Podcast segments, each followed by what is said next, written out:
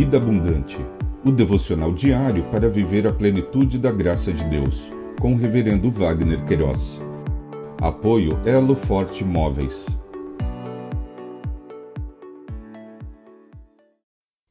Olá! É um privilégio compartilhar a palavra de Deus.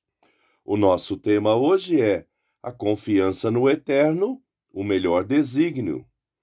No Salmo 37, 4, lemos: Agrada-se do Senhor e ele satisfará os desejos do seu coração.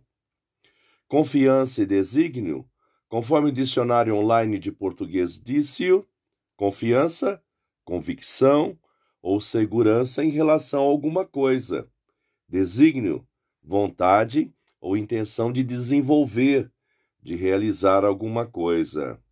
O salmista, nessa porção de texto, apresentou o contraste entre os que ouvem e obedecem ao Deus eterno e os malfeitores e iníquos que seguem as suas inclinações pecaminosas. Disse: Não se irrite por causa dos malfeitores, nem tenha inveja dos que praticam a iniquidade, pois em breve eles secarão como a relva e murcharão como a erva verde.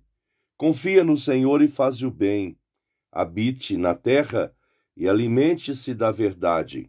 Agrade-se do Senhor e ele satisfará os desejos do seu coração. Entrega o seu caminho ao Senhor, confia nele e o mais ele fará.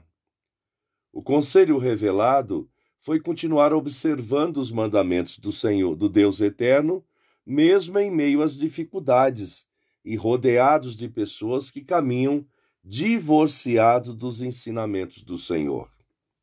O salmista afirmou que os ímpios serão exterminados. Disse: Descanse no Senhor e espere nele. Não se irrite por causa daquele que prospera em seu caminho, por causa do que realiza os seus maus desígnios. Deixe a ira, abandone o furor.